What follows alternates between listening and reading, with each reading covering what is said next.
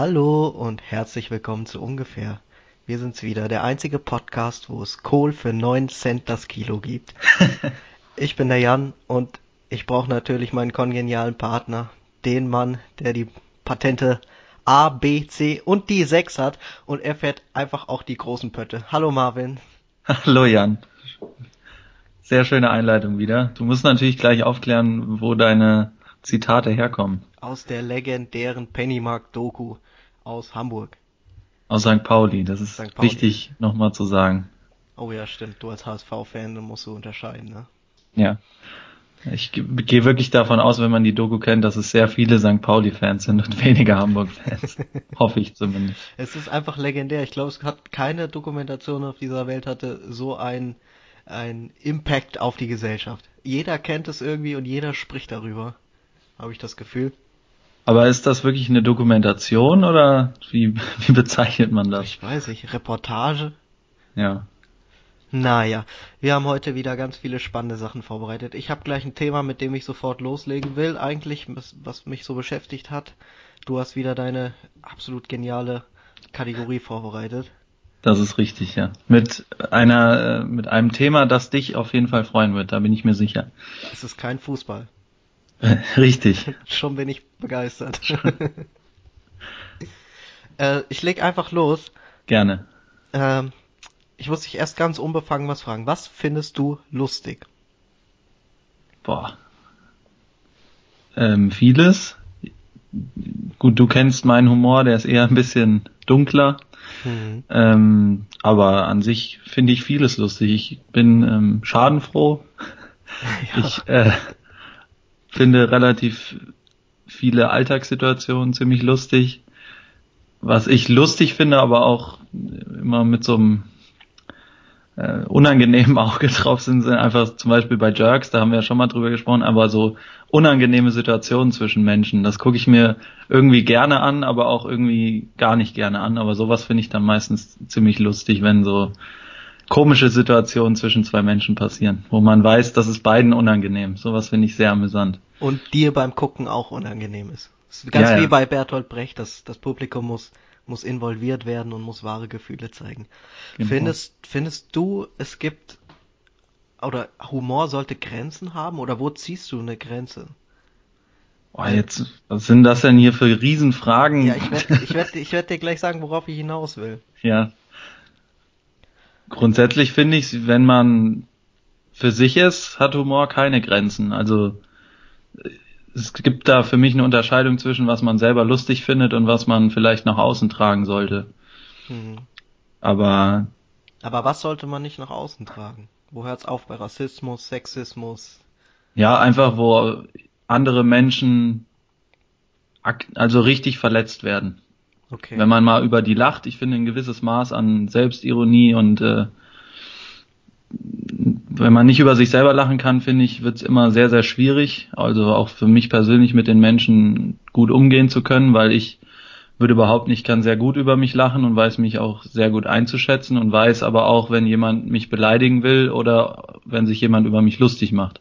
Mhm. Da ist, finde ich, ein ziemlich, ziemlicher Unterschied.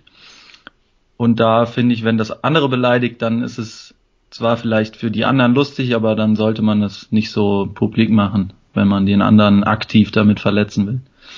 Ich habe mich nämlich diese Woche einfach mal mit Humor und Witzen so beschäftigt, weil ich zufällig einen Artikel gelesen habe über den besten Witz der Welt. Äh, und in dem Artikel stand drin, wenn niemand beleidigt wird, ist es nicht lustig. Es gibt immer einer, ein Opfer in jedem Witz, den es so gibt und in jeder Anekdote und in jedem, in der, der physischen Comedy, egal wie, irgendjemand muss immer bloßgestellt werden oder ist, ist benachteiligt. Ja. Und äh, im Detail war es einfach, ähm, Reader's Digest, dieses Magazin aus den USA, hat ähm, versucht, den besten Witz der Welt zu finden. Und dann konnte jedes Land konnte einen Witz einreichen. Und dann wurde das einfach wissenschaftlich einfach auseinandergenommen äh, im Hinblick auf, funktioniert der Witz in allen Kulturen? Ähm, lachen die Leute wirklich drüber? Macht er Sinn? Ja. Und rate, welches Land gewonnen hat. Deutschland. Lustigen. Falsch. Die Niederlande tippe ich jetzt nicht. einfach mal, weil die alles können. Es, es war Schweden. Okay. Und äh, du wirst uns hoffentlich den Witz jetzt auch Wenn du, auf ihn, Deutsch. wenn du ihn hören möchtest, ich kannte ihn so ähnlich. Ich glaube, das ist ein bekannter Witz. Aber wenn du willst, würde ich den dir gerade mal Auf jeden Fall. vorlesen. Oder wir sind so, wir sind so dreist und schieben den einfach in die nächste Folge. Kompletter Cliffhanger. Ja. Nee, ich will ihn auch jetzt hören. Okay, pass auf. Ein Einwohner aus Stockholm fährt zur Entenjagd aufs Land. Als er eine Ente sieht, zielt er und schießt. Doch der Vogel fällt auf den Hof eines Bauern und der rückt die Beute nicht heraus. Das ist mein Vogel, besteht der Städter auf seinem Recht. Der Bauer schlägt vor, den Streit, wie auf dem Land üblich, mit einem Tritt in den Unterleib beizulegen. Wer weniger schreit, kriegt den Vogel. Der Städter ist einverstanden. Der Bauer holt aus und landet einen gewaltigen Tritt in die Weichteile des Mannes. Der bricht zusammen und bleibt 20 Minuten am Boden liegen. Als er wieder aufstehen kann, keucht er, okay, jetzt bin ich dran. Nee, sagt der Bauer im Weggehen, hier nehmen Sie die Ente. Finde ich sehr lustig. Ähm, ich find's eigentlich am, am coolsten, dass ähm, diese kulturellen Unterschiede zwischen diesen einzelnen Ländern. Manche Länder sind wirklich nicht lustig. Überhaupt nicht anscheinend. Also das ist, äh, gibt's auf Welt.de, das kann sich jeder mal angucken. Und äh, hast du auch den deutschen Witz? Also Ja. wenn jedes Land einen eingeschickt hat, muss es ja auch. Ich suche ihn gerade. Und wer hat das ausgewählt? Irgendwelche Wissenschaftler? Äh, ja, ja, also Leser konnten einmal abstimmen und dann auch Wissenschaftler konnten Punkte Okay. geben. Äh, gut, also der deutsche Witz. Kommt ein Mann zur Wahrsagerin und setzt sich vor die Kristallkugel. Wie ich sehe, sind Sie Vater von zwei Kindern, sagt die Wahrsagerin. Das glauben Sie, erwidert er. Ich bin Vater von drei Kindern. Die Wahrsagerin lächelt und antwortet, das glauben Sie. Ah, Ah, okay. okay.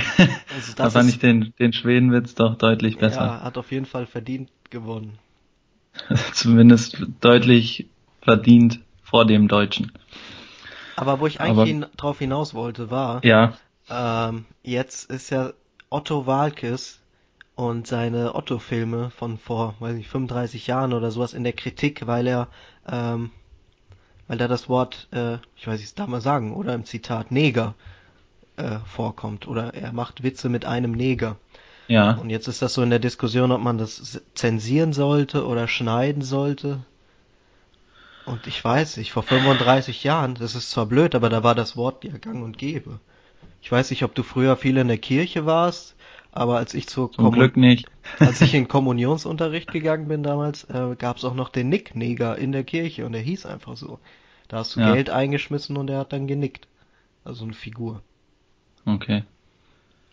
Boah. Und du willst mir jetzt die Frage stellen, ob ich dafür bin, dass man das zensiert oder nicht? Nee, ich meine, wo sind die Grenzen erreicht, ne? Das ist das Thema. Ja. Oder ja, wie du sagst, wenn man das heute macht, dann ist es halt wieder was komplett anderes. Ich glaube, dann würde dieser Witz auch einfach nicht mehr so funktionieren wie früher, weil jetzt die Menschen einfach viel sensibler geworden sind, zu Recht.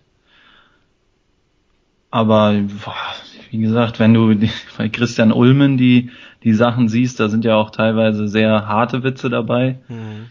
Und ich glaube schon, dass es da ein großes Publikum gibt. Und solange klar ist, dass das wirklich so eine Kunstfigur ist und dass es Humor ist, finde ich, sind die Grenzen relativ weit gesetzt. Für mich zumindest. Aber ich glaube auch, dass das jeder für sich entscheiden muss. Und wenn die Mehrheit in der Gesellschaft sagt, das ist vielleicht ein bisschen drüber, dann muss man da mehr aufpassen. Aber wie gesagt, solange da jetzt keine Menschen richtig beleidigt werden, oder so eine Gruppe, wie es jetzt da ähm, bei farbigen Menschen der Fall ist, finde ich das in Ordnung, aber wenn da sich eine Gruppe von beleidigt fühlt, muss man vielleicht nochmal drüber nachdenken, ob das dann nur auf, auf dem Rücken die, dieser Gruppe lustig ist und ja, Ja, da muss man es vielleicht. Irgendeiner Ja. muss ja ausgegrenzt werden, um, um irgendwie Humor zu erzeugen. Das ist ja so.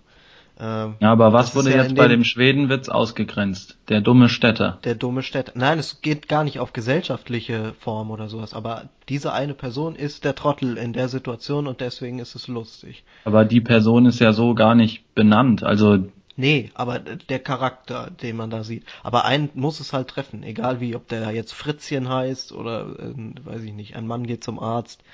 Irgendjemand leidet Ja. immer. Und ich finde, wenn man sich durch einen Witz richtig beleidigt fühlt, dann ist man doof. Da muss man doch, ja, da muss man doch einfach ähm, schauen, Ja, was damit gemeint ist. Ja. Also es gibt also wie gesagt, einen Unterschied zwischen Propaganda und einem Witz. Kurzes Beispiel noch dazu, was ich auch gefunden habe. Kennst du noch Ingo Appelt? Ja, klar. Ja, der mit diesem Dreieck, also Haare zum Dreieck gegelt. Ähm, der wurde von der Fam Kelly Family verklagt wegen eines Witzes, den er gemacht hat auf der Bühne. Ähm, ja. Ich, denke mal, hier darf ich das auch erzählen als Zitat. Ich, also es ist ein schlechter Witz in meinen Augen, aber er hat ins Publikum gefragt, warum stinkt die Kelly Family so? Weil sie jetzt nach zehn Jahren immer noch den toten Vater mit rumschleppen. So. Äh, daraufhin hat die Kelly Family ihn, ihn verklagt. Ich, ich weiß jetzt nicht, wie das ausgegangen ist, aber also es ist ein schlechter Witz, aber wenn man den Witz machen will, dann muss man das doch nicht persönlich nehmen. Ich meine, gerade wenn man äh, eine Person des öffentlichen Lebens ist, beziehungsweise eine Familie des öffentlichen Lebens und auch so polarisiert, müssen die doch schon Schlimmeres gehört haben als das. Vor allem von so einem kleinen Comedian, der nicht lustig ist. Ja, ach, das ist auch wieder eine Diskussion, wo wir wahrscheinlich jetzt nur verlieren können mit unseren Aussagen, aber ich finde halt da ist es auch schon wieder was ganz anderes, weil du da ja wirklich auch noch einen, einen Toten quasi mhm. mit reinholst und diese Personengruppe ja so definiert ist, dass nur die sich angesprochen fühlen können. Da wird ja nicht sowas äh, Abstruses, sage ich jetzt mal, wie der Städter äh, bloßgestellt, sondern das ist ja dann wirklich eine Personengruppe von zehn Leuten, die sich dann genau angesprochen fühlen. Ähm, was hältst du denn dann zum Beispiel von dem Gedicht von Jan Böhmermann? Ist das für dich, ist das für dich ein Witz oder ist das? Zu Erdogan? Ja. Ja, das ist, also es ist kein Witz, aber es ist eine Art von Humor. Finde ich, sollte man dürfen. Das ist äh, Satire, kann man es nennen, ist ja egal. Aber ich finde, die Meinungsfreiheit sollte bestehen, auch wenn es für manche Leute unangenehm wird. Ist jetzt im Falle der Kelly Family verstehe ich halt nicht, warum die sich, warum die das so persönlich nehmen, wenn das ein fremder Mann sagt. Also mich kann man nicht, also mich können fremde Leute nicht so verletzen mit Worten. Das kann ja. nur jemand, der mich kennt ähm, oder wo mir die Meinung wirklich was bedeutet. Mir ist eigentlich furchtbar egal, was irgendjemand über mich erzählt. Ja. Dann habe ich aber noch mal eine, eine Anschlussfrage, unabhängig ja. von Humor. Ja. Wir hatten das ja beide mitbekommen. Es hat eine Journalistin von der Taz, war's, mhm. oder? Ja. Über Polizisten einen Artikel geschrieben, was die denn machen würden, wenn es keine Polizei mehr gibt. Weil jetzt im, im Zuge der ganzen Black Lives Matter Diskussion wurde ja auch mal überlegt oder zumindest in den Raum gestellt, was wäre, wenn es gar keine Polizei mehr geben würde. Ja. Und da hat sie ja sowas geschrieben wie Polizisten sind nicht geeignet für alles, äh, für, für nichts, sind äh, geeignet für nichts und würden nur auf der Müllkippe eingesetzt werden können, weil sie da unter sich sind und nur Müll um sich rum haben. Ist das für dich dann auch Meinungsäußerung oder ist das dann beleidigend für die Polizisten? Also die Grenze verschwimmt da wirklich, weil man muss natürlich sehen, was ist Satire. Ich weiß auch nicht, war es jetzt als Satire gemeint? Nein, ne? Oder sie hat, sie hat das ernst gemeint? Ich wahrscheinlich. Also ich, ich weiß es auch nicht. Ich hatte halt das, du hattest mir das ja, glaube ich, sogar geschickt, mhm. bevor die ganze Diskussion mit ähm, Seehofer und so aufkam, dass ja. der die ähm, anzeigen wollte. Ich weiß nicht, als was das gelten sollte. Ich glaube Satire nicht, aber halt die Diskussion war ja eigentlich darüber, ob es Meinungsfreiheit ist oder ob man das als Beleidigung werten soll. Das ist wirklich schwierig. Was ist Propaganda oder wo fängt Propaganda an? Weil so Aussagen können ja wirklich auch den Staat destabilisieren. Also können ja wirklich weitreichende Folgen haben. Wenn die Kelly Family jetzt beleidigt wird, dann juckt es nur die Kelly Family oder die Fans. Aber wenn eins der wichtigsten Staatsorgane so angegriffen wird, muss man natürlich wirklich differenzieren. Das war auch einfach dumm gemacht. Also wenn man jetzt, wenn man es irgendwie als Kunst sehen will, war es schlechte Kunst oder schlechter Journalismus. Es war auch einfach schlecht geschrieben. Ähm, das ist schon schwierig. Natürlich hat sich da eine ganze Berufsgruppe beleidigt gefühlt, die äh, eine schwierige Arbeit in Deutschland tätigt und das eigentlich in meinen Augen so nicht verdient hat. Keine Ahnung. Was sagst du denn dazu? Ja, ich, ich habe eigentlich eine ziemlich klare Meinung, würde ich behaupten, dazu. Also ich finde, man sollte das auf jeden Fall veröffentlichen dürfen. Ich finde es halt schwierig, an sich von der Zeitung, der Taz, das so laufen zu lassen. Ich meine, sie hat halt eine politische Richtung, die man ja da auch relativ deutlich erkennen kann. Mhm. Aber jetzt, was der Seehofer da gesagt hat, dass man die anzeigen sollte und so, finde ich jetzt auch ein bisschen zu viel. Sei mal vorsichtig hier mit deinem Pronomen, ne? Die anzeigen. Ich glaube, sie. Äh, Ach so, ja, Entschuldigung. Nicht als weiblich. Ich diese Person, diese okay, Person, ja. ja. Die auch, ja, egal. Komme ich ja wieder nur ins Schwimmen hier. es tut mir jetzt schon leid. Ähm, diesen Menschen, sage ich jetzt einfach. Ähm, aber ich finde, das, das sollte man aushalten. Jetzt ist der Zeitpunkt auch noch recht schlecht gewählt worden. Siehe Stuttgart, siehe jetzt Frankfurt, was gestern passiert ist. Mhm. Und aber wie gesagt, also ich fand es auch nicht gut gemacht. Ich fand es wirklich äh, einen schlechten Text auch an sich. War jetzt nicht irgendwie toll geschrieben, dass man sagt, die, der Inhalt ist zwar schlecht, aber die Gestaltung war super. Ja. Und ja, muss ja jeder für sich entscheiden, was er damit macht. Also ich fand's Schwachsinn, habe mich damit dann auch nicht weiter beschäftigt. Ich fand's halt, wie gesagt, nur komisch, dass sowas überhaupt von der Zeitung veröffentlicht wird, weil es eben so schlecht geschrieben war. Und gut, dann jeder kann seine Meinung haben. Wenn sie meint, die Polizei ist Müll, dann ist es so. Aber ich bin auch deutlich dafür, dass die Polizei bestehen bleibt. Ich finde, die machen zu 95 Prozent oder noch mehr ihren Job sehr gut. Und ja, Find, muss man aushalten können. Da sind wir wieder beim Punkt Humor. Was ich wiederum lustig fand, ist, dass diese, diese Person, die das geschrieben hat, ähm, sich dann in Polizeischutz begeben hat wegen Anfeindungen, die auf sie zukamen. Ja, äh, das ist für mich Satire.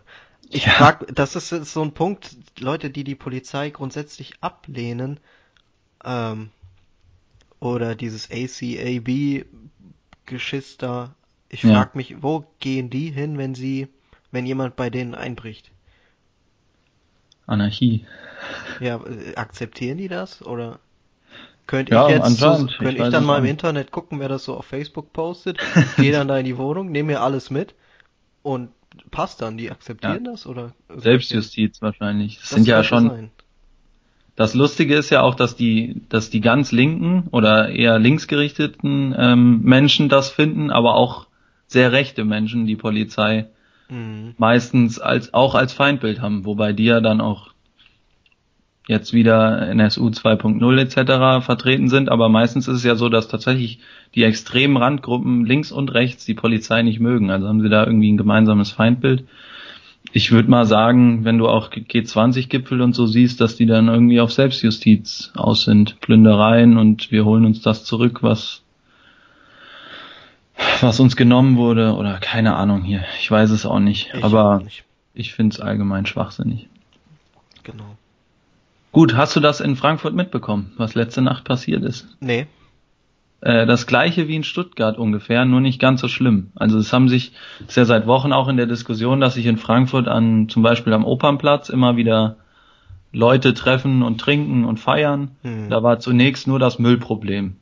Okay. Weil die alle ihr Gläser liegen lassen haben. Und jetzt hat die Stadt Frankfurt sich was ausgedacht. Sie haben einfach Mülltonnen genommen und wollten so halt ein bisschen schlichten und zeigen, hier, wir machen was und haben eigentlich, fand ich, eine ganz gelungene Marketingaktion gemacht und haben Mülltonnen genommen und da sowas draufgeschrieben wie, ich bin ein Schluckspecht so wie du. Mhm. Halt schon zielgerichtet auf diese Gruppe und haben die da hingestellt. Und das eigentliche Problem, was die halt gesehen haben, war dieses Müllproblem, was ja erstmal jetzt nicht allzu schlimm ist. Nee.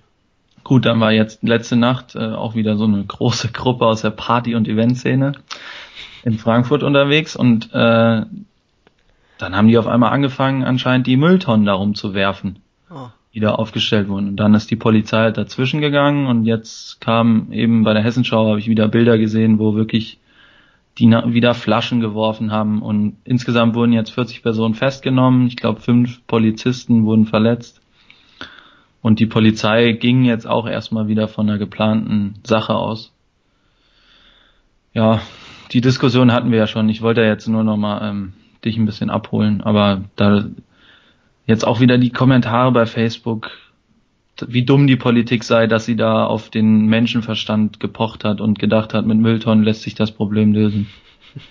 da denke ich mir immer, ja, wenigstens haben sie es versucht und den Angebot gemacht und sind nicht gleich mit fünf Mannschaftswagen vorgefahren und haben da Randale gemacht. Das bringt ja, ja auch nichts. Dass es dann natürlich so endet, ist auch dämlich, aber gut. Ich weiß, wie gesagt, wir sind ja schon mal zu dem Punkt gekommen, dass wir auch keine Lösung wissen für solche Probleme. Deswegen sitzen wir ja hier und nicht im Landtag. Noch nicht, natürlich. Noch nicht, nein, wir sind auf dem Weg. Ja. Gut. Ähm, hast du noch weitere Themen vorbereitet? Sonst würde ich einfach mal eine, eine Frage in den Raum werfen. Werf mal was in den Raum. Und zwar habe ich mir überlegt, du bist ja schon etwas älter als ich auch. Und ich will das nochmal kurz klar. ich bin ganze drei Jahre älter als du. Ja, das ist schon, das ist schon ein Stück. Das sind über zehn Prozent. Ja, okay. Ja. Wenn du es so ausdrücken willst. Und meine Frage an dich, was für Ratschläge hättest du an dein 15-jähriges Ich, wenn du es jetzt nochmal treffen würdest? Also, ich meine, das ist jetzt bei dir schon elf Jahre her. Das mhm. ist schon mhm. eine ganz schöne Weile. Da ist viel passiert, ja. Und jetzt hast du ja auch schon einiges mitgemacht. Und was würdest du jetzt deinem 15-jährigen Ich sagen, das Pubertieren zur Schule läuft und eigentlich vielleicht auch keinen Bock auf alles hat? Das hat, also ich kenne es ja, mein 15-jähriges Ich, das hat auf jeden Fall keinen Bock auf irgendwas. ja. Das kann ich dir sagen. Oh, das ist schwierig. Du, das ist ja so ein, so ein Thema, da beschäftigen sich viele Autoren mit. Ich glaube, da wurden auch mehr Bücher schon drüber geschrieben. Was wäre, wenn ich jetzt zurückkommen würde mit dem Geist, den ich jetzt habe, in mein jüngeres Ich? Was würde ich alles verändern? Ja.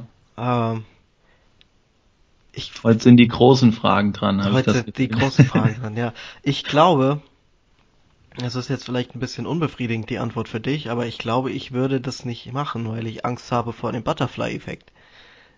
Das wäre. Ah, aber du musst, ich will ja jetzt nicht drauf, dass du dann alles anders machen würdest, sondern einfach nur so mal so ein Tipp, wo du sagst, gut, das hilft dir weiter. Das, das verändert jetzt nicht dein ganzes Leben, sondern einfach nur so, vielleicht machst du dann einen Fehler, den du bereust nicht mehr.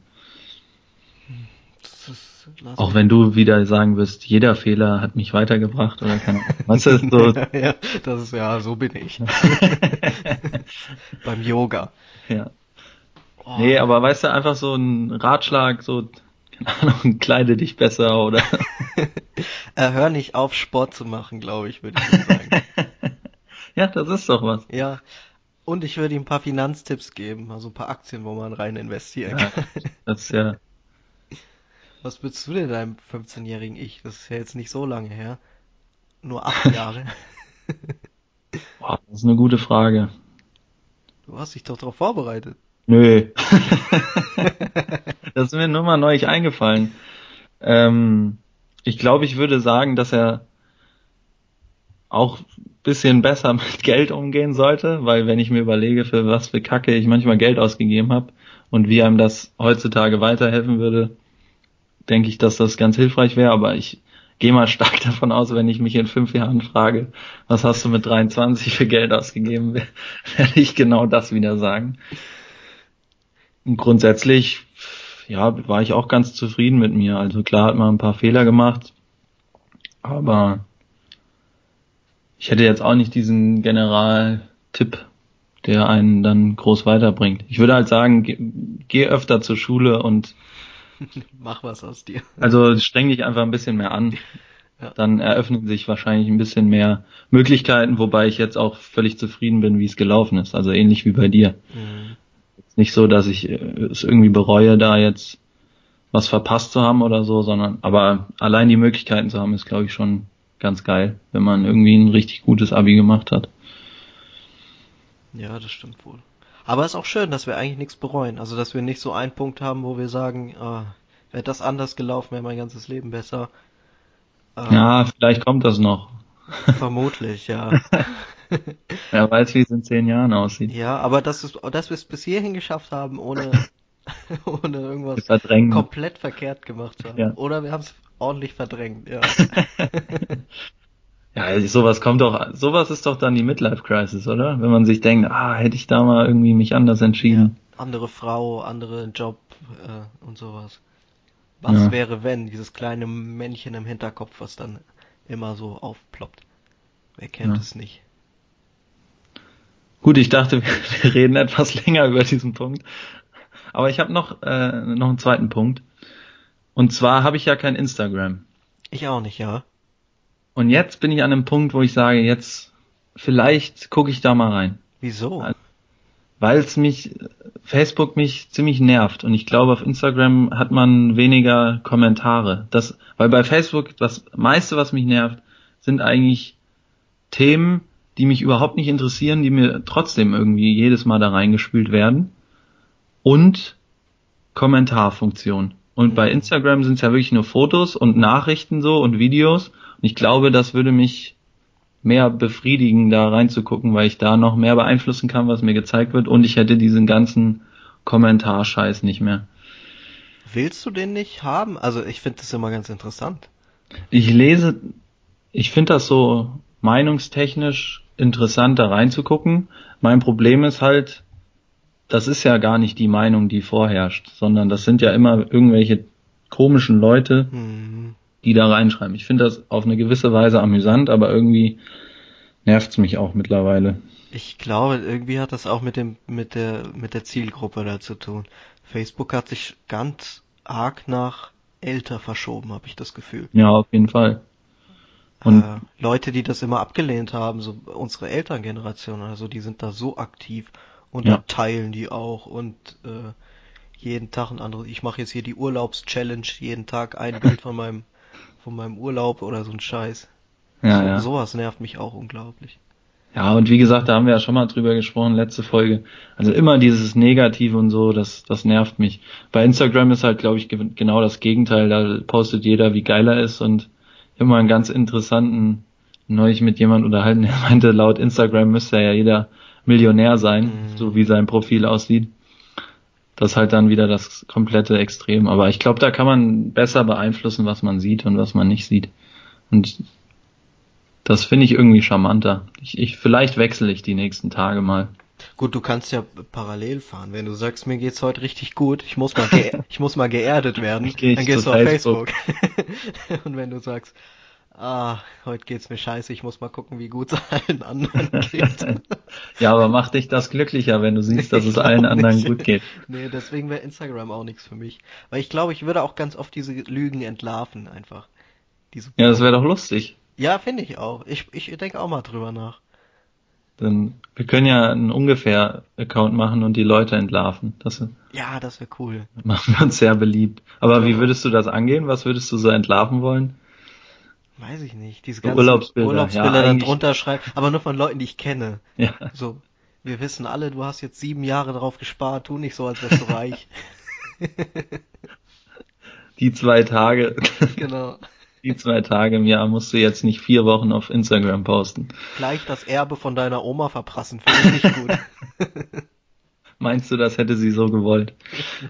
Geh mal lieber arbeiten. Ja, was hältst du denn allgemein von den sozialen Medien? Also, wenn du jetzt schon sagst, Facebook bist du auch nicht so der große Fan. Ich glaube, dass das tut uns insgesamt nicht so gut, dass wir da als Gesellschaft so vertreten sind. Glaube ich auch, ja. Das ist, weil man sich halt, dafür ist es ja da, das Internet so offen ist, dass man sich nur das raussuchen kann, was einen dann auch bestärkt, weil man möchte sich ja gar nicht mit anderen Meinungen auseinandersetzen. Wenn ich jetzt wirklich äh, Aluhutträger bin und äh, behaupte, Flugzeuge werfen diese Chemtrails ab, dann kann ich genau in dieses Forum und dann habe ich nur Leute, die genau das gleiche denken. Und dann werde ja. ich immer bescheuerter, äh, weil das nicht polarisiert. Ja, ich glaube, das ist, das ist ungesund einfach. Weil Leute, ja. die nie im Leben zueinander gefunden hätten, bevor, vor dem Internet, die finden jetzt zueinander und bilden Grüppchen von Bekloppten. Und organisieren sich dann auch noch. Genau, ja, die treffen sich dann und ach, furchtbar. Aber Facebook ist wirklich diese Kommentare, das ist ganz ekelhaft. Twitter ist noch schlimmer, finde ich. Das ist eine komplette Blase, weil man auch nur das angezeigt bekommt, wofür man sich interessiert. Ähm, und Instagram Aber auf der anderen Seite würdest du dir wirklich das angucken, was dich nicht interessiert. Das ist ja genau nee, der, nee, der ja Trugschluss. Klar. Nee, würde ich nicht. Ähm, Nee, ich, ich ziehe mich da gar nicht raus. Ich, ich gucke mir auch nur Sachen an, die mich interessieren. das ist schon schwierig. Mit Insta habe ich mich noch nie beschäftigt. Was gibt's denn noch so? Snapchat. Snapchat hatte ich früher mal, aber das habe ich äh, von mir zumindest gelöscht, weil es mir richtig auf den Sack ging, dass alle Leute, wenn du feiern warst, so Videos und Fotos von dir gemacht haben. Wie funktioniert das? Ich, ich weiß es nicht. Also früher war das so, du konntest halt ein Bild machen und dann hattest du auch so eine Freundesliste und konntest dann anklicken, wem du das Bild schickst, konntest einstellen, das Bild ist sechs Sekunden verfügbar. Mhm. Und dann konntest du das Bild machen, sechs Sekunden angucken und dann war das Bild gelöscht. Okay. Was bringt das? Einfach nur eine Momentanaufnahme von deiner Situation. Ja, genau. Also viele nutzen das, glaube ich, quasi wie, wie WhatsApp, nur dass du immer halt kurz ein Bild machst, was du gerade machst, und dann schreibst du halt da einen Text rein. Okay. Und so geht das dann immer hin und her. Aber eigentlich war da, glaube ich, so die Erfindung von Stories. Dass ah, du okay. über einen Abend verteilt so kurze Eindrücke machst und das ist dann 24 Stunden sichtbar. Okay. Und da waren halt voll viele Sachen, die mich genervt haben, weil dann warst du einfach mal feiern und dann konntest du, konnte jeder den nächsten Morgen sehen, wie du feiern warst. Mhm. Und das hat mich halt mega genervt. Und dann habe ich es irgendwann gelöscht. TikTok oh, gibt's ja. noch. Aber da war ich, doch, ich habe es mir mal runtergeladen, aber nur für einen Tag. dann hat's mich genervt. Es steht ja kurz vor der Löschung in, in ganz vielen Ländern, ne? Weil? weil? Chinesische Spy-Software ist. Also die USA überlegen jetzt zu verbieten. Ich glaube, Indien hat schon verboten. Ähm, Finde ich aber auch eine Ansammlung von Idioten. Dieses komplette TikTok. Wie, wie jedes soziale Netzwerk. Ja, aber da finde ich das extrem. Und was was irgendwie witzig, aber auch erschreckend ist. Es hat tatsächlich von den Nutzern die größte Anzahl von geistig Behinderten. Das hat der, der Erfinder von TikTok letztens gesagt und hat gesagt, er muss jetzt eine andere Marketingstrategie finden, um äh, irgendwie noch andere Leute mit in das Boot zu holen. Um noch mehr geistig Behinderte ins Boot zu holen oder ich um glaube, weniger? Um weniger. Ähm, was ist denn die bisherige Marketingstrategie, dass so viele geistig Behinderte darauf anspringen? Ich weiß, ich kann es dir nicht sagen. Aber es sind ähm, sozial Benachteiligte auch, also nicht wie bei Insta mit Urlaub und sowas. Die benutzen wohl kein TikTok. Okay. Weiß ich hm. nicht. Marktforschung oder Erhebung hat das ergeben. Und da ja. ich so reich bin, dass ich mir, kann ich mir das gar nicht holen. Ja. Vielleicht wegen natürlich. meiner geistigen Behinderung könnte ich das machen, aber. naja, gut. Aber ich glaube, die, die Leute, die nicht bei sozialen Medien sind, die haben schon einen großen Vorteil. Ich glaube auch. Aber die leben sind auch, die leben zufriedener, glaube ich. Zufriedener, die kriegen nicht so viel mit, was schon mal, glaube ich, auch ein großer Teil davon ist, dass du einfach nicht so viel, das hört sich jetzt blöd an, aber nicht so viel Nachrichten mitbekommst, mhm. sondern wirklich nur die wichtigen vielleicht, wenn du Tagesschau guckst, weil bei Facebook siehst du ja eigentlich alles. Da siehst du, wenn irgendwo auf einer Landstraße ein Motorradfahrer umkommt. Hier jetzt der Live-Ticker mit Yves Rausch, der Schwarzwald-Rambo. Was? Hast du es nicht mitbekommen? Nein. Im, im Schwarzwald hat äh, so, ein, so ein Typ im Tarnanzug mit äh, Ach doch, Pfeil der die Bogen, Waffen geklaut der die vier, der hat die nicht ja, ja, ja. geklaut, der hat die den abgenommen. Und dann gab's auch Live-Ticker, wo könnte Rausch sein? Und äh, angeblich ein Zeuge auf dem Fahrrad hat ihn da und da gesehen und da konnte man live verfolgen. Und wenn du das aber im, im nicht so verfolgst, sondern wirklich nur einmal in der Woche Zeitung liest, dann siehst du, sie, da taucht die Nachricht wahrscheinlich gar nicht mehr auf. Jetzt ja. wurde er gefasst, aber eigentlich hat er sich nicht strafbar gemacht, außer die, außer die Polizisten da, denen die Waffen abzunehmen. Aber er wurde mit Hundestaffeln durch den Wald gejagt. Ja gut, ist ja schon eine Gefahr. Aber ja, wie gesagt, du kriegst halt wahrscheinlich nur die Nachrichten mit, die auch wirklich relevant sind. Und sonst wirst du so zugeballert mit irgendwas, dass du am nächsten Tag eh wieder vergessen hast. Aber ich glaube, im Unterbewusstsein macht das schon irgendwas. Es macht was mit dir. Es macht mhm. was mit. Ich glaube auch. Man einen macht es mürbe oder teilweise zieht es einen, glaube ich, auch ganz schön runter. Weil man, ich meine, Nachrichten sind zu 99 Prozent schlecht, oder? Also schlechte Nachrichten. Irgendwo ja, ist, größtenteils. Also gerade vor allem, passiert. aber im Moment vor allem, aber ich glaube größtenteils ist es auch ja, aber ich glaube, die Menschen sind auch so gepolt. Die wollen eher das sehen, was, was schlecht ist. Das ist eher nachrichtenrelevant, als wenn irgendwo was gut ist. Ich meine, was will man auch berichten, wenn jemand beim beim Polizeieinsatz äh, festgenommen wird, ist das natürlich keine Meldung wert. Wenn er irgendwie eine Verfolgungsjagd macht, ist das ja schon außergewöhnlich und daher eine Nachricht wert. Ja. Gut. Hast du noch eine, eine Frage aufgeschrieben? Mhm. Dann habe ich, ich habe ja ein paar vorbereitet. Natürlich. natürlich. Funktionierst du bei Brainstormings? Wollte ich dich mal fragen. Ja. Echt? Ja. Sehr gut, deiner Meinung nach? Ja, Weil ich bin der Meinung, ich habe ein Problem, selber auf Ideen zu kommen, aber bin immer sehr gut darin, von anderen Leuten die Ideen weiterzuentwickeln.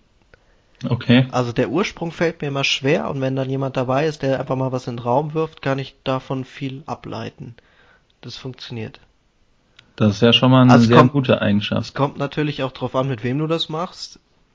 Ja. Wenn du ungefähr Leute hast, die auf deinem Niveau sind, ist es immer einfacher. Oh, das- okay. Ja, ja, guck mal, Natürlich nur ein sehr kleiner Personenkreis dann, mit dem Nein. du Brainstormings machen kannst.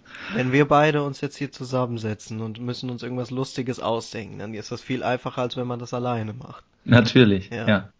So. Und wenn du dann jemanden hast, von dem einfach äh, weder Input noch Output kommt zu deinen Sachen, ähm, kannst du natürlich dann nichts machen. Das stimmt wohl.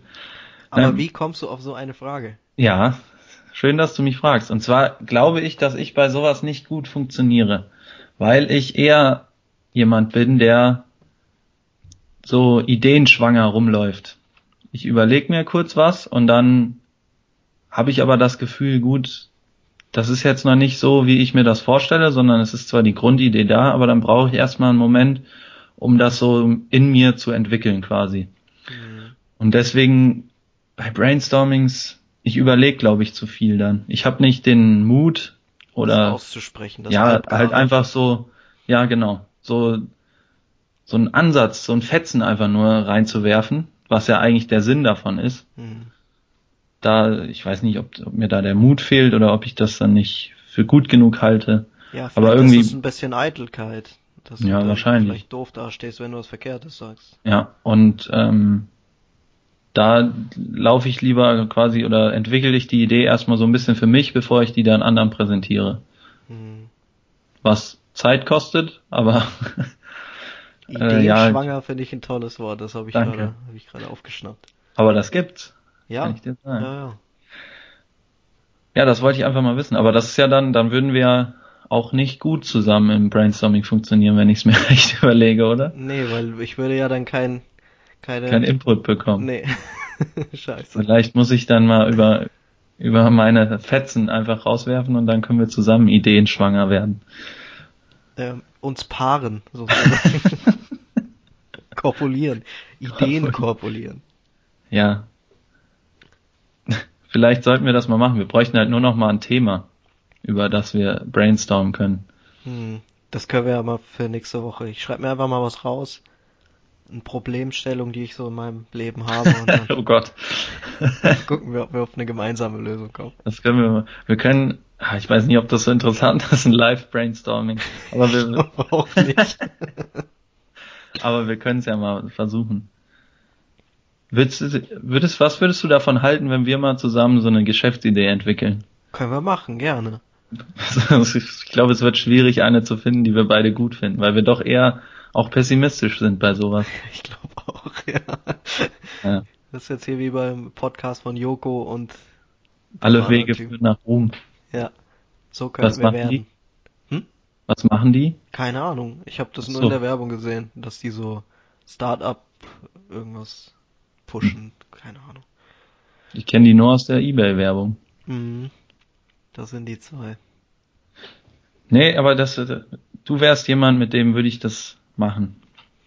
Äh, du wärst auch jemand, mit dem ich ein Unternehmen gründen würde, weil wenn wir dann wirklich etwas zustande bekommen, dann wissen wir auch, dass wir uns beide sicher sind und das ist sehr, sehr schwierig zu erreichen, glaube ich. Weil wir erstens kein Risiko eingehen und zweitens, wie du schon gesagt hast, sehr pessimistisch sind. Da muss schon wirklich ein, irgendein Bombending dahinter sein, dass wir beide sagen, das funktioniert. Ja. Ja. Man sieht ja bei dem Podcast, wie, wie wir uns hier ins Zeug legen. Ich denke, das könnten wir, das könnten wir locker auf irgendeine Geschäftsidee übertragen. Wir Da mache halt ich mir auch, gar keine Sorgen. wir sind halt auch super fleißige Menschen, das muss man sagen. Ja, aber Alles, was wir haben, haben wir uns hart erarbeitet. so will ich es nicht formulieren. Aber Ich ich, auch nicht. ich glaube, wir könnten uns schon in was, in was reinfuchsen. Da schätze ich uns schon so ein, wenn uns was da wichtig ist, dass wir da schon Zeit investieren. So schätze ich mich zumindest ein. Ich schätze dich auch so ein. Über dich möchtest du nichts sagen. Nee, es ist. Nee. Okay, gut. Und noch eine Frage, kann ich dir hinterherhauen? Ja. Ich, ich bin schon dafür, dass du mir auch mal Fragen stellst nächste Woche. Okay. So welche Lebensweisheit findest du gut und welche würdest du gerne weitergeben? Oh, das sind ja auch so Fragen, auf die man ganz spontane Antwort hat. Ja. Äh, Selbst schuld. ich sag, sorry, darauf kann ich mich ja nicht vorbereiten. Also ich habe zum Beispiel eine Lebensweisheit oder so einen Spruch von meinem Vater, den ich so zu 100% bestätigen kann, den ich zum Beispiel auch meinem 15-jährigen Ich mitgeben würde. Ja. Und das ist der Satz, Kontakte schaden nur dem, der keine hat. Mhm. Ja, das stimmt schon. Und das ist gerade in der Gesellschaft sehr vorteilhaft, wenn man Leute kennt. Egal wie gut, aber wenn man nur mal so ein Fetzen irgendwie Übereinstimmung mit denen hat, das ist auf jeden Fall vorteilhaft. Das ist selten ein Nachteil und man kommt dadurch in den Genuss von Vorteilen, würde ich mal so sagen. Also egal in welcher Situation. Selbst wenn du die Bäckerei-Fachverkäuferin kennst, steckt die dir vielleicht mal ein Croissant extra dazu. Das ist wirklich ein guter Tipp. Also Networking ist sehr wichtig. Also nicht nur Networking im Sinne von irgendwie, ähm, um beruflich weiterzukommen. Ja. Würdest du sagen, du bist gut vernetzt? Hast du jemanden für alles so an der Hand? Ich, ich persönlich wahrscheinlich nicht, aber irgendwie hat man schon so Kontakte, dass man, glaube ich, für alles jemanden hätte. Wenn auch über zwei Umwege. Hm. Aber was ich halt auch damit sagen kann, wenn du dich gut anstellst und auch mal was für Leute tust, kommt es eigentlich in so Situationen immer wieder mal zurück. Also es geht ja wie gesagt nicht darum, dass du mit allen Freunden sein musst, sondern einfach, dass du mal so nett bist und die dich in guter Erinnerung halten und dann hast du wie gesagt allein diesen Aufhänger zu haben, den Mhm. ersten Kontakt zu machen. Das reicht ja oft schon. Ja, das stimmt. Da kommt es halt drauf an, dass du so blöd wie es klingt, aber halt einen guten ersten Eindruck machst. Muss dich ja nicht dafür verstellen, sondern einfach freundlich sein und dann diesen ersten, diesen ersten Funken hast und dann kann sich ja daraus einfach mehr entwickeln. Aber Da so ist die Blockade dann nicht mehr da, wenn man mal was Genau. braucht, dass man einfach mal fragt, ne? diesen, diesen ersten Schritt, das ist glaube ich auch der schwerste, aber wenn man den überwunden hat, ist es halt viel einfacher auch mit den Personen, wo man jetzt sagen würde, gut, mit denen habe ich eigentlich nichts zu tun und es ist schwer an die ranzukommen. Aber nur durch so ein Ereignis oder ein Treffen oder so hast du das schon damit überwunden.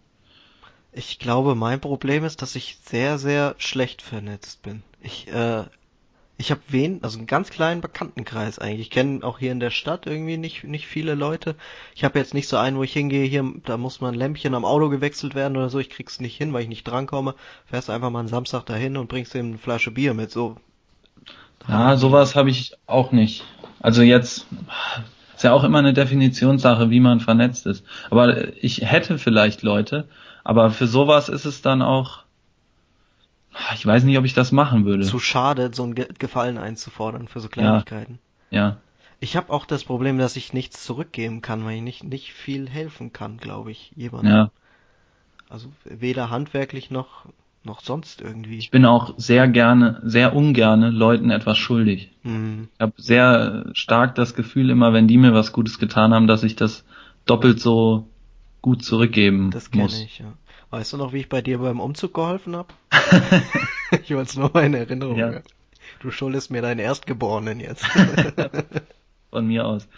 Nein, aber dann habe ich ja auch, wenn, wenn Leute mich dann fragen, ob ich denen helfe, dann mache ich das, auch wenn ich es nicht gut kann, aber einfach um dieses Gefühl, diese, diese Last quasi von meinen Schultern ein bisschen zu nehmen, äh, denen was zurückzugeben. Zumindest so gut man kann. Also selbst wenn man es nicht gut kann, dass man dann das Engagement zeigt und das nicht so für selbstverständlich nimmt. Hm. Ich habe, glaube ich, mir, ich, mir ist eine Weisheit eingefallen.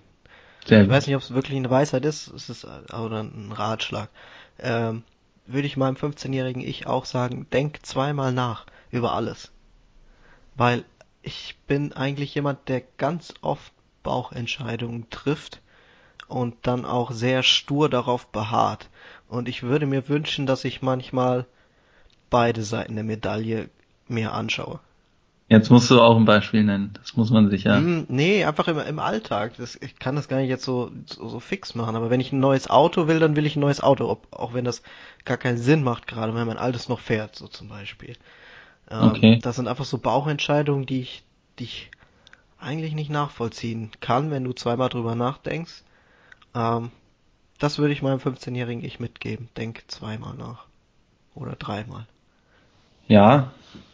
Ich kann dir sagen, ich bin eher jemand, der viel nachdenkt. Mhm. Das ist auch nicht immer hilfreich. Weil dann zerdenkst du auch vieles. Ja, du nicht, nicht, nicht totdenken, aber einfach nicht gleich handeln, erstmal abwarten. Okay. Mal eine Nacht drüber schlafen. Ja. Okay. Weil wenn du zu viel nachdenkst, dann,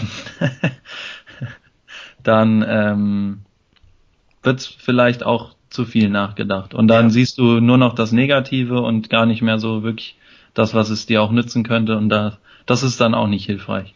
Also, ich also glaube, klar, eine gewisse, gewisse Zeit sollte man sich nehmen, um drüber nachzudenken, aber man sollte es auch nicht zerdenken. Ich glaube, Leute in meinem Umfeld schätzen das, dass ich wirklich schnell Entscheidungen treffe und die oft auch gut sind, die Bauchentscheidungen einfach aus Erfahrung oder Intuition. Aber ja, es ist halt nicht immer. Viel Lebenserfahrung, die du in deinen. Wie, wie alt warst du? ja. Ja, okay, aber wie gesagt, also ja, finde ich, finde ich auch gut. Aber nochmal, um auf das Networking zurückzukommen. Ja. Findest du, du bist gut in so Kontakte knüpfen? Mhm. Also ich kenne das zum Beispiel von so Veranstaltungen, wenn es dann so Get Together heißt, weißt du? Dann mhm. stehst du da, hast Fingerfood und so. Oh, ich weiß da nie, über was ich mit den Leuten sprechen soll. Das geht weil, mir ganz genauso. Was, was willst du die fragen? Das sind einfach Fremde, die zufällig versammelt wurden in einem Raum. Und man steckt da, man steckt da ein Stück weit im gleichen Boot. Dann kannst du fragen, ja, hier, wie finden Sie denn das Essen? Weil das ist eine Gemeinsamkeit, die man auf jeden Fall hat. Und dann hört's schon auf. Und ich lehne auch Fremde einfach ab. Ich weiß auch nicht warum. Aber ich, ich möchte mir meine Leute aussuchen, mit denen ich spreche. Ich mag so gezwungene Situationen nicht. Aber das würde ja wieder komplett meiner, meinem Ratschlag ja, entgegentreten. Ja, ich, äh, den ich dir gerade liebevoll anvertraut habe.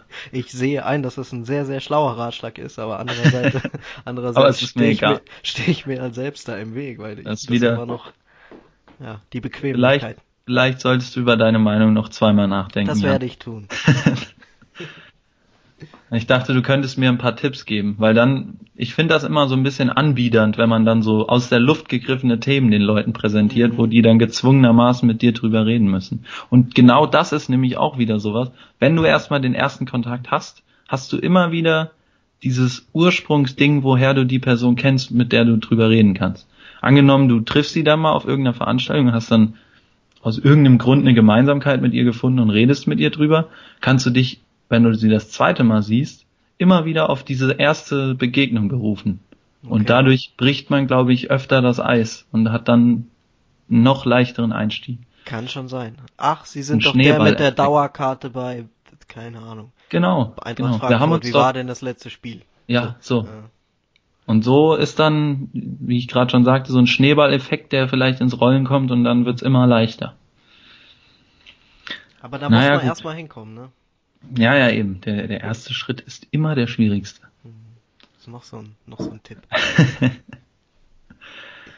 Marvin, mach deine Kategorie jetzt. Ja, soll ich. Was ist eigentlich mit deiner? Äh, ich kann einen kurzen Tipp machen. Ein Quickie. Also, ja, heute bist Quickie. du mit dem Quickie dran. Ja. Ich will eine Serie empfehlen, die ich gerade wieder gucke. Ja, dann mach weil, du weil und ich, dann komm ich. Weil ich immer so angemeckert werde, dass ich, also dass Filme so blöd sind. Ganz kurz. Äh, Dr. House, hast du Dr. House geguckt? Ah, nee, noch nie. Aber ich, ich weiß zumindest, wer es ist. Guck es, es ist wirklich gut. Es ist von 2005. Ich glaube, es hat keine Ahnung, sechs, sieben Staffeln, jede Folge so 45 Minuten. Und eigentlich geht's um Medizinethik oder den, den hypokratischen Eid und wie man den auslegen kann. Und ich, also die Charaktere sind eigentlich das Spannendste. Gerade die Hauptfigur Dr. House, der einfach so ein nihilistischer Arzt ist oder objektiver Arzt. Der hat doch auch irgend so eine Persönlichkeitsstörung, oder? Nee, er hat ein, er hat ein Beinleiden und äh, geht am Stock. Was, ja. Äh, und dauernd Schmerzen, was eigentlich sein Gemüt so ausmacht, warum er so grumpy ist. Ja. Ja, eigentlich geht's darum, dass am Anfang, also den ganzen, die ganze Folge ist immer ein Fall, das beruht auf mehr oder weniger wahren Fällen von äh, verrückten medizinischen Krankheiten, die es so gibt. Das war mal eine Kolumne in der New York Times, wo Ärzte ihre verrücktesten Fälle reinschicken konnte, konnten. Und die haben dann halt eine Serie daraus gemacht. Es ist verrückt, was es alles gibt und es ist verrückt, was man so darf. Klar spielt das in den USA, wo das so ein bisschen anders ist, immer mit der Angst verklagt zu werden aber was, was die medizinische Ethik so hergibt. Mhm. Und ja. das kommt auf Amazon? Amazon Prime kann man gucken, ja. Okay. Das war's. Ja, schon. sehr schön. Das war's schon. Auch, das war aber ein schneller Quickie. Dafür bin ich bekannt. so, dann Trommelwirbel. Heute im Thema die Ludolfs. Oh, geil. Ich denke, die dürfte jeder kennen, aber die sind in den letzten Jahren, kann man eigentlich schon sagen, ein bisschen von der Bildfläche verschwunden. Ja. Also ich habe zumindest nicht mehr so viel von ihnen gehört, obwohl man. Darf ich kurz mal ganz, ganz kurz dazwischen Natürlich, treten, gerne. Thema? Ich kenne die Geschichte der Ludolf bis heute auswendig. Also ich. Du kannst schauen, mich wie, gerne korrigieren. Ja, mal schauen, wie gut du dich jetzt vorbereitet hast, weil ich kann das korrigieren. Okay, dann sag du mir doch mal, wann äh, die Ludolfs angefangen haben, berühmt zu werden. Das, wann der erste. Das war, da, ich habe doch keine Daten im Griff. Ja, aber genau. Die liefere ich dir jetzt. Ja, also, die ganze Geschichte begann eigentlich 2002. Die Ludolfs sind vier Brüder, alles Schrottis, die wohnen auf dem Schrotthof. Ähm, ich weiß gar nicht, ob sie da groß geworden sind. Sie haben das nicht, wahrscheinlich nicht übernommen. auf diesem oder? Hof, aber in, auf einem äh, paar Kilometer entfernten Schrottplatz. Ist schon eine Schrotter. Ja. Genau. Das, das, das Unternehmen gehörte dem Vater und die haben es dann, hat, der hat es weitergegeben. Genau, das sind wie gesagt vier Brüder, die heißen Horst Günther, Uwe, Günther Man genannt, der Horst Günther. Genau, Manfred und Peter. Und Peter. und wie gesagt, das Ganze begann 2002, da wurde der SWR auf die vier aufmerksam.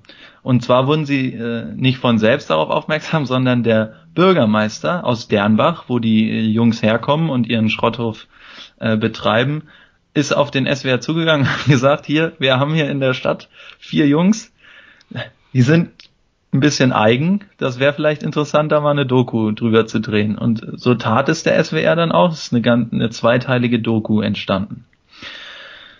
Das Ganze hat sich dann äh, bis 2006 so entwickelt, dass die vier eine eigene Doku-Soap bekommen haben und die heißt Die Ludolfs vier Brüder auf dem Schrottplatz. Äh, wenn ich mich recht entsinne, lief die eigentlich größtenteils auf D-Max, oder? Ja. Danke.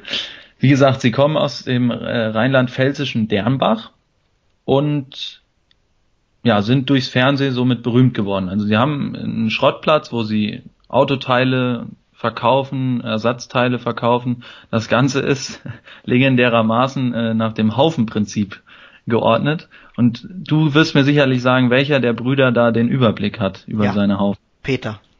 Peter, der Geschäftsführer. Richtig. Und Peter weiß eigentlich jedes Mal, wenn jemand anruft, ich brauche noch einen Blinker vom Opel Corsa aus 1996, wo dieser Blinker liegt. Und wenn man sich diesen Schrotthof an schaut, ist das eigentlich eine Meisterleistung, wenn man mal ganz ehrlich ist. Also da liegen 50.000 Blinker und er weiß genau, der ist für einen Opel Corsa aus 1996, der liegt da hinten unter diesem Haufen. Ja. Im Fernsehen wurden sie dann, wie gesagt, berühmt. Es gab viele, viele ähm, Folgen von den Ludolfs. Ähm, es gab sogar einen 24-Stunden-Marathon der Ludolfs. Und das Ganze gibt's nicht nur in Deutsch, sondern es wurde auch auf Russisch synchronisiert. und, und natürlich gibt es das auch noch im europäischen Ausland. Und jetzt wirst du mir sagen, welches Volk erkannt hat, dass die vier wunderbar sind. Das ist relativ leicht zu äh, erklären, warum das ein gutes Volk ist. Ein europäisches ja, es ja. sind natürlich die Niederländer, die mal wieder natürlich. alles richtig gemacht haben und das auch im niederländischen Fernsehen gezeigt haben. so, sie haben sich dann so ein bisschen durchgeschlagen und am Höhepunkt ihres Erfolges, nämlich 2011, mussten sie einen persönlichen Tiefschlag hinnehmen. Mhm. Denn Horst Günther, genannt Günther, stirbt. Und zwar stirbt er an einem Herzinfarkt Und wie ich vorhin schon mal gesagt habe, äh, nee, habe ich noch gar nicht gesagt, aber Horst Günther hat sich immer ums Tagesgeschäft gekümmert. Der hat die Anfragen angenommen, der hat den Versand gemacht. Äh, war Horst Günther auch der, der immer am Telefon saß? Ja. Okay. ja, sehr gut. Und man muss äh, auch sagen, Horst Günther hat sehr ungesund gelebt. Ja, dazu komme ich. Okay, dazu Entschuldigung. Noch, denn seine Frau hat ihn betrogen. Hm. Und dann hat er sich äh, natürlich von seiner Frau getrennt und ist dann in so eine kleine Lebenskrise verfallen und hat sich dann laut Medienberichten nur noch von Kaffee und Vitamintabletten ernährt. Und Zigaretten. Und Zigaretten. Und das Ganze hat wahrscheinlich auch ein bisschen dazu beigetragen, dass er dann 2011 von uns gegangen ist. Da hat das Ganze so ein bisschen eine Wendung genommen für die Ludolfs. Und zwar äh, haben Uwe und Manni dann auch so ein bisschen gezweifelt, wollen wir hier noch alles so weitermachen wie bisher? Der Peter war da schon hinterher, dass die das ganze Ding weiterführen, denn wie gesagt, er war ja auch der Geschäftsführer. Aber Uwe und Manni wollten dann Musiker werden. Und das hat dem Peter nicht gefallen und so haben sie sich da ein bisschen zerstritten. Hinzu kam dann noch, dass Peter vorgeworfen wurde, er hätte das Testament seines Bruders gefälscht und wollte die Brüder hinters Licht führen. Und wie gesagt, es ist eskaliert, die ganze Geschichte ist vor Gericht gelandet, es ging dann um mehrere tausend Euro, wenn nicht sogar hunderttausend Euro, die äh, sie sich angeblich gegenseitig geschuldet haben. Und äh, ja, 2018 war dann die Gerichtsverhandlung, sie konnten sich nicht einigen, aber jetzt Anfang 2019 haben sie sich zum Glück wieder versöhnt, haben die Forderungen gegenseitig fallen gelassen und sind jetzt äh, ja wieder ganz glücklich, leben noch auf dem auf dem Schrottplatz, sind nicht mehr so in den Medien vertreten, aber haben trotzdem noch ja das ein oder andere Projekt am Laufen, Mhm. so zum Beispiel die Musik. Ja, die ist toll. Äh, Kennst du die Songs? Ich habe mal zwei rausgesucht, die mir persönlich ganz gut gefallen haben. Ich habe mal reingehört, ja. Zwar heißt das erste 300 PS Nee, das kenne ich nicht. und das zweite mit dem Cabrio bis nach Itzehoe. Beides auf YouTube äh, zu sehen und äh, einfach mal reinhören ist, ist ganz amüsant. Ich sprach vorhin davon, dass die Luders äh, ihre eigene Dokusop hatten. Sie hatten aber auch noch andere Formate. Und zwar hießen die äh, SEK Ludolf. Das Ganze lief auf Sport 1. Okay. Natürlich nicht so erfolgreich, wenn du schon die Nee, Stirn runzelst. kenne ich nicht. Äh, heute kommt der Weihnachtsmoney. Bescherung mit den Ludolfs. Es lief auf Pro 7. Und äh, die Ludolfs, das Schrottimperium kehrt zurück. The Empire Strikes Back. Ja.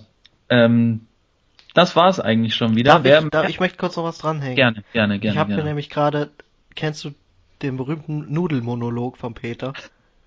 Ich, ich kenne ihn, aber du kannst ihn gerne nochmal Ich wiedergeben. möchte bitte die ersten zwei äh, Strophen. Gerne. Eine Nudel ist ein, also ein Ganztag. Man kann im Winter, Sommer, man kann morgens, abends essen sie essen. Eine Nudel ist äh, wirklich ein sehr leckeres Gericht. Man kann Nudeln machen warm, man kann Nudeln machen kalt. Also man kann in den Urlaub, man kann mit ihnen Picknick machen, man kann abends, morgens essen, wie man gerade Hunger hat. Deswegen spült's keine Tageszeit, keine Sonnenzeit, kein Winter oder so. Die Italiener essen das auch jeden Tag. Ja, vielen Dank. Das hat Peter gesagt. Mhm. Peter war der Koch Und der Geschäftsführer. und der Geschäftsführer. Ja, also sehr schön. Ich denke, viele können sich an die Luders noch erinnern. Ist ja gar nicht so lang her. Äh, wer mehr Infos über die Luders haben will, äh, zum einen ist Google sehr ergiebig, kann ich euch sagen.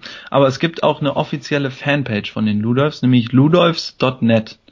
Die äh, größte Fanpage der Ludolfs und immer mit aktuellen News. Also da kann man äh, den Ludolfs nochmal äh, weiter folgen und erhält euch dort die, die neuesten Informationen von den noch übrig gebliebenen drei Rudolf, Rudolfs, ja. Die Rudolf. Ludolfs. Rudolf, Ludolf. so, Marvin, wir sind schon wieder am Ende angelangt, ne? Ist es schon wieder Ja, soweit? Es ist schon wieder soweit. Ja, heute war es äh, ein bisschen von mir geprägt, weil du faule Socke nichts vorbereitet hast. Ja, ich habe was vorbereitet. Die erste 20 Minuten haben wir über Humor gesprochen. Naja, gut. Aber ich, ich erwarte einiges von dir nächste Ausgabe, dass du mich auch mal durchlöcherst mit deinen Fragen. Okay, ich verspreche es dir. Wunderbar. Ja, ich hoffe, äh, es war wieder recht kurzweilig, es war interessant, unserer Meinung zu lauschen. Und äh, einen Folgennamen haben wir natürlich wieder nicht bekommen. Nee. Eine Und Nudel kräftigt, eine Nudel kräftigt nicht nur. Die hat Energie, bringt sie auch nicht da noch flüchtig. Ich finde den, den Folgennamen eine Nudel kräftigt nicht, gar nicht schlecht. Ja. Aber wir, wir beraten uns gleich nochmal und ähm, ihr seht's ja wie immer vorher. Jan, machst du bitte wie immer das Outro. Ich ja. wünsche euch eine schöne Woche. Wir hören uns am nächsten Sonntag wieder bei ungefähr.